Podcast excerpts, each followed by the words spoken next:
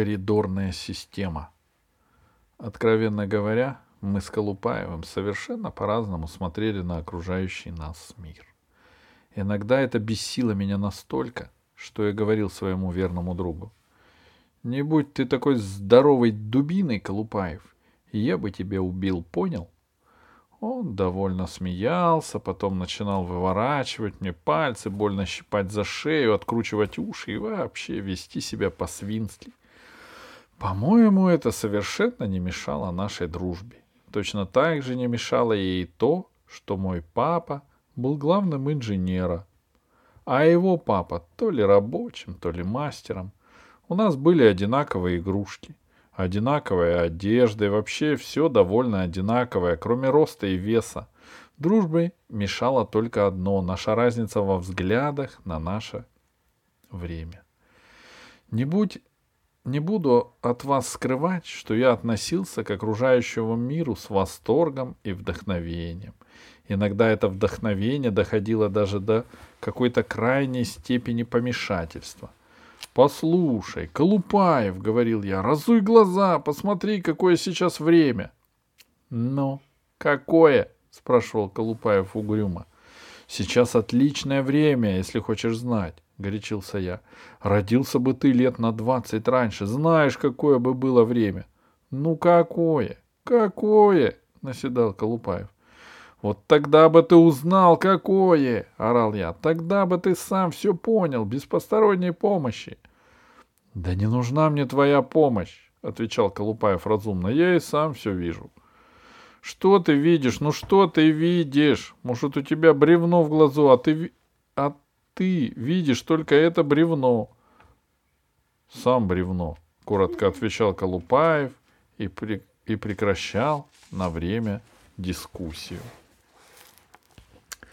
Иногда мое отчаяние во время этих споров доходило до того, что перед моим внутренним взором вдруг начинали плыть какие-то цветные круги и бешеные галлюцинации. То я видел Марата Козея, своего любимого пионера-героя с автоматом ППШ на распахнутой груди. Я видел, как Марата Козея берут в плен гестаповцы и начинают его пытать, больно щипать, откручивать уши, выворачивать пальцы. Дальше они начинали с ним делать что-то такое, чего я уже не мог выдержать и закрывал наглухо свой внутренний взор. То я вдруг видел Юрия Гагарина на корабле «Восток». Корабль почему-то прозрачный, мягко летел над поверхностью голубого земного шара, овиваемый всеми земными ветрами. А над ним плескался океан, и на суше жили простые мирные люди. На самом-то деле я видел перед собой не Гагарина и не Козея, а время. Это оно, время, слегка покачивая стекло перед моим внутренним взором. Плотное, блестящее, как вода в невесомости, оно переливалось сотнями деталей, подобно рыбной чешуе. И в этом плавном, замедленном движении была удивительная свобода. И с другой стороны, постепенная закономерность. Время становилось лучше. Не заметить этого было нельзя, но Колупаев этого в упор не замечал что составляло содержание нашего времени. Концерты, олимпиады, чемпионаты мира и Европы по футболу, кинофестивали, встречи на высшем уровне, полеты в космос. Но это так, если по газетам. И если не по газетам, тоже неплохо. То открывали рядом практически на нашей улице новый магазин тканей, то маму посылали в командировку в ГДР – то папе давали путевку в Крым, а он, между прочим, даже отказывался. Однако факты были, в общем-то, ни при чем. Если сам человек не чувствует, не понимает, не ценит, в какое время он живет, факты ему ровным счетом ничего не докажут. Ведь и для меня главным были не факты, а чувства. Достаточно было пройти по улице вечером, вдохнуть горячий воздух Москвы, чтобы поймать эти чувства чувство времени. У меня даже голова начинала кружиться от этих чувств, когда вдыхаешь несколько раз подряд. На улице меня окружали мужчины в белых нейлоновых рубашках и женщины в легких красивых туфлях, киноафиши с новыми фильмами, киоски с квасом и газировкой, трамваи чешского производства, красивые башенные краны, продавцы яблок и укропа, малыши в колясках, а по праздничным дням милиционеры в белых парадных кителях. Даже машины, кроме грузовиков, были чисто вымыты и блестели. Мир вокруг динамично развивался и радостно гудел. Однако Колупаев умудрялся смотреть на мир по-другому. С какой-то другой, совершенно дикой для меня точки зрения. Больше того, он то и дело заводил разговор на эту неприятную для меня тему. Ему доставляло большое удовольствие мучить меня своим, иди... своим идиотизмом. Ну, космос, космос. На палец намотать твой космос. Лева, что я космонавтом, что ли, буду? Не буду, нафиг. Им курить нельзя. Дурак, бледнел я. Они же для тебя стараются, погоду узнают. Чудило.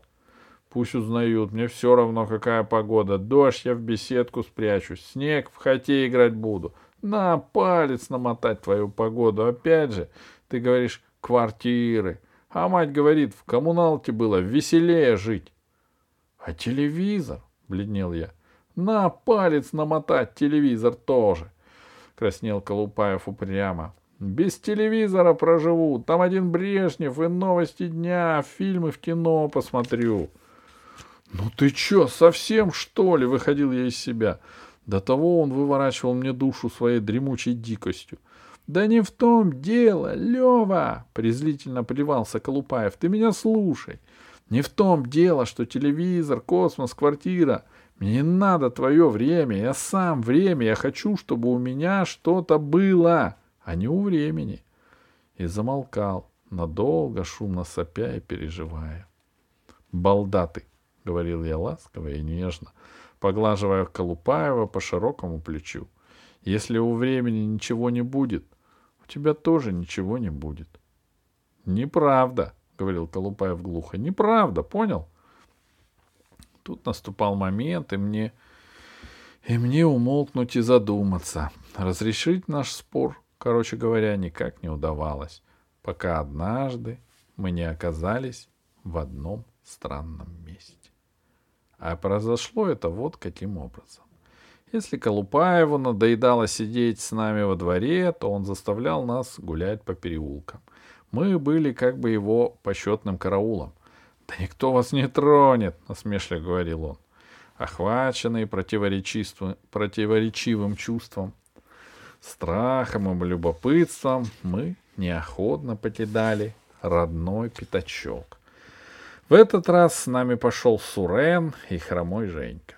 Старая, старая деревянная пресня, откровенно говоря, нам уже поднадоела. Конечно, в этих маленьких деревянных домиках было что-то загадочное, но Колупаев в два счета умудрялся разрушить всю загадочность одним грубым прикосновением.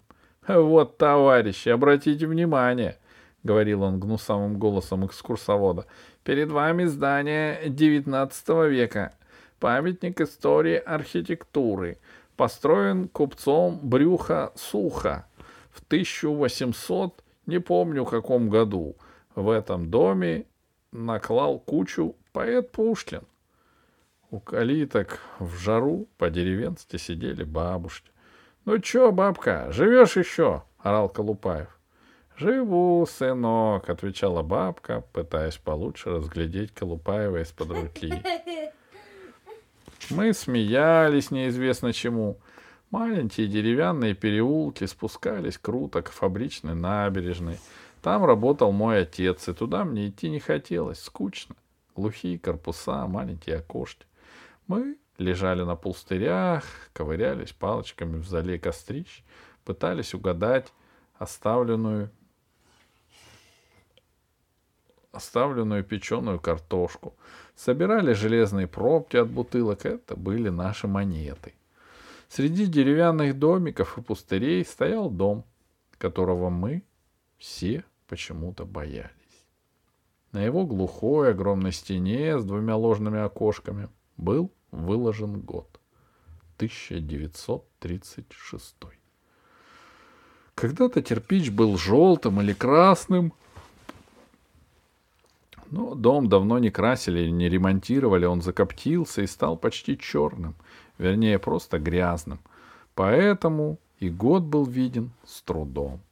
Его четыре высоких этажа казались гигантскими среди дореволюционных избушек и деревенских садиков. «Слабо зайти!» — вдруг сказал Колупаев. Огромная дверь лязнула пружиной, и мы оказались в темноте. «Ну вот», — сказал Колупаев значительно, — «а теперь я вам кое-что покажу». Он распахнул ближайшую дверь, и вдруг мы увидели то, чего я никогда не забуду — Перед нами была не лестничная клетка, не парадный подъезд и непривычный для меня заставленный барахлом предбанник с четырьмя дверями отдельных квартир. Вдаль уходил гигантский, невероятный коридор, по бокам которого сплошняком одна за другой торчали двери. «Коридорная система, Лева!» — сказал Колупаев, обращаясь именно ко мне. — Вот тебе время, Лева, смотри! Вот, видишь, какое время! Он толкнул меня в спину и неожиданно захлопнул за мной дверь. Сначала я испугался. Потом глаза привыкли, и я разглядел этот фантастический коридор лучше. В принципе, это был не ничей коридор.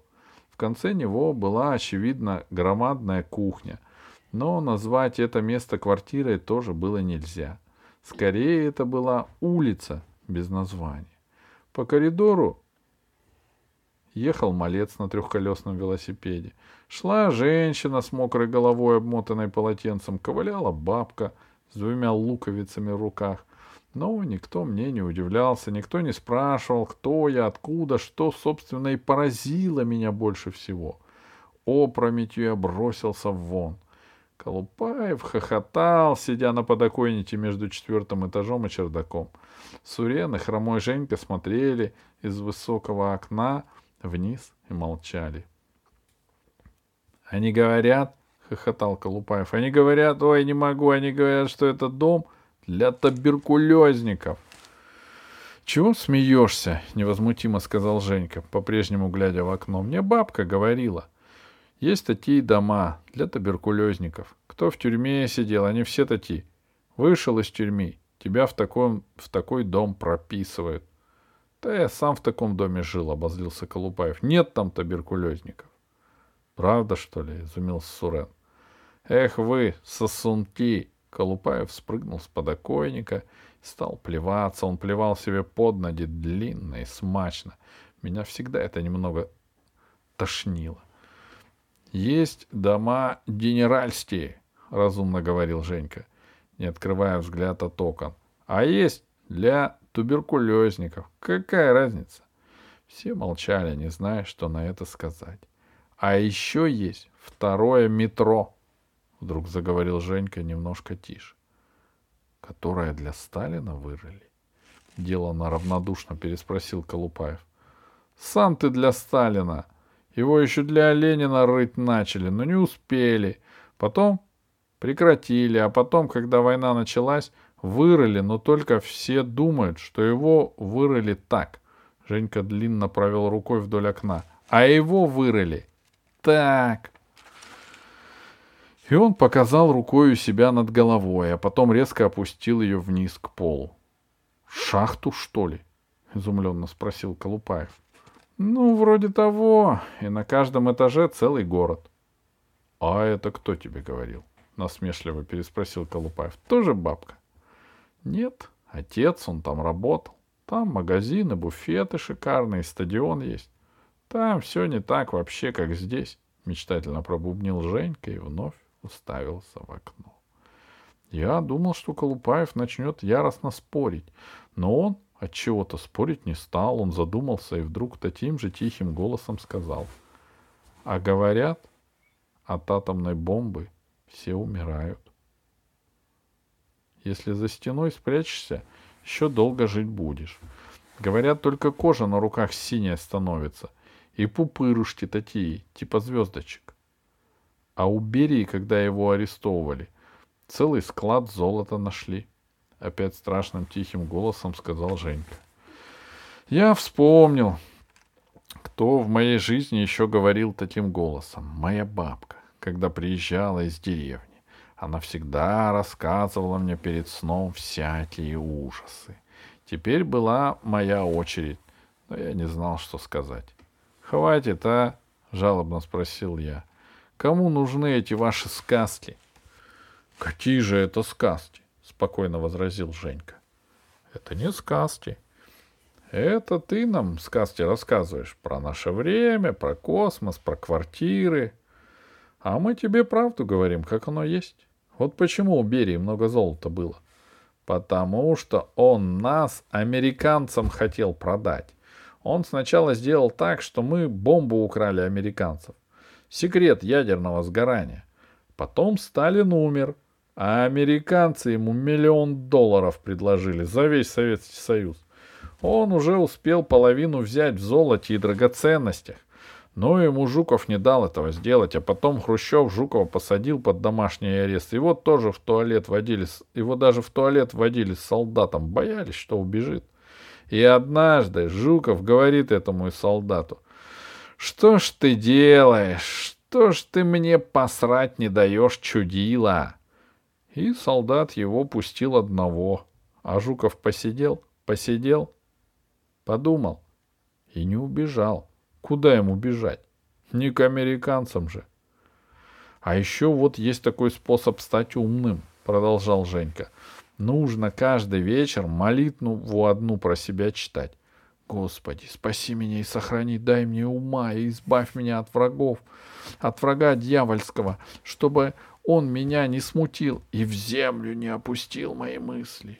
— А у нас в Ереване, — подхватил Сурен, — был такой дедушка — Арам. Он говорил, что можно прожить до 150 лет, если хочешь. Только нужно каждый день купаться и не делать злое. «Да пошли вы!» — вдруг сказал Колупаев и резко распахнул окно. Оно, как оказалось, не было закрыто на задвижку. Нам по щекам и по глазам ударил летний ветер, закричали птицы, облака оглянулись на нас, и вся наша пресня, вся Москва открыла свое лицо. «Вот она, столица!» — сказал Колупаев, сладко вздохнув. «Сверху-то красивая!» А изнутри угрюмый дом за нашими спинами вдруг замолчал и перестал глухо греметь кастрюлями и отдаленно переливаться женскими голосами. Было совершенно тихо. И я все понял про время. —